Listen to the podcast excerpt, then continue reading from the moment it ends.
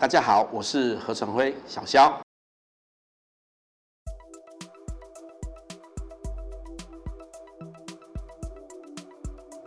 这个很好的问题，就是说，其实我们在任何引进任何新科技或者说新的新的东西之前，我们都要先把一些前置的研究先做完，而且要赶快进行规范。好，因为毕竟涉及公众的东西，那你最好是规范和法制要先做出来。好，这里面不只是说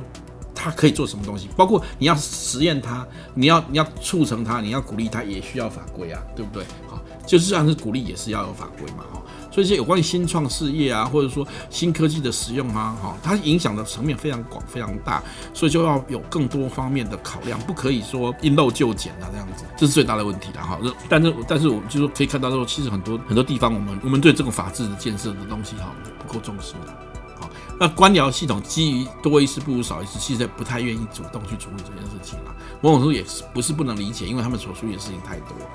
好，其实都有时候没有，已经没有心思去想这个东西。好，这原本是应该是政务官可以适时的，因为政务官是比较处于一个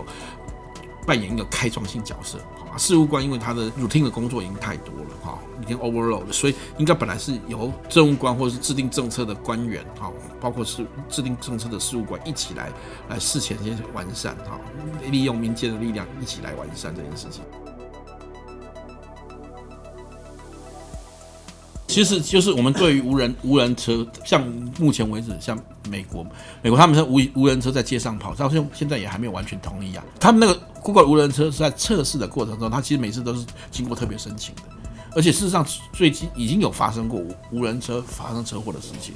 好，虽然我们说啊，其实这个车祸的噪音不是无人车，但是它就是有那个风险，所以为什么都会要保留还有驾驶舱或驾驶位都可以切换为为，你可以用手动来来控控制，因为毕竟毕竟我们对于这种无人科技的东西还是还是有疑虑，所以你要有一个第二选择啦，啊，second option 要有啦，你要有第二选项的方式还是要有，所以基本上还是会保留驾驶舱哦，这样驾驶的位置大部分是这样。以前有一个朋友问过我这个问题，说美国干嘛那么笨，还发展什么无人车？我干嘛买一台车是我不能开的？他认为说不符合驾驶人的目的。我说，其实我认为，整个无人科技的发展中，它不会是一下子一步就位就跳到没有驾驶的无人车，它会是什么？它要做的是安全驾驶，也就是说，透过这种新科技和和这种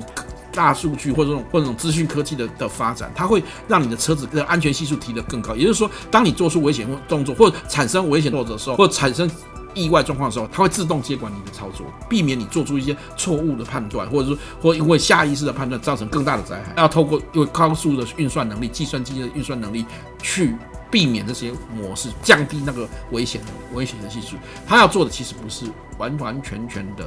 无人驾驶，它要做的终极的，它可以说我可以享受驾驶乐趣，同时我也可以我累了我按一个钮，它可以自动驾驶。好，更多的时候是我可以。打开这个安全模式的时候，在这个状况当有危险的时候，它会自动接管。实际上，我们已经看到这种科技在应用在一些新的车上，比如说距离一定的时候，它会自动刹车，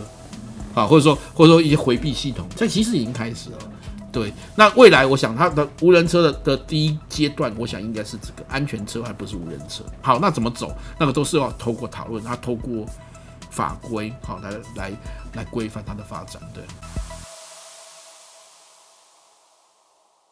如果喜欢我们的影片，请记得帮我们按赞、分享、订阅、开启小铃铛哦。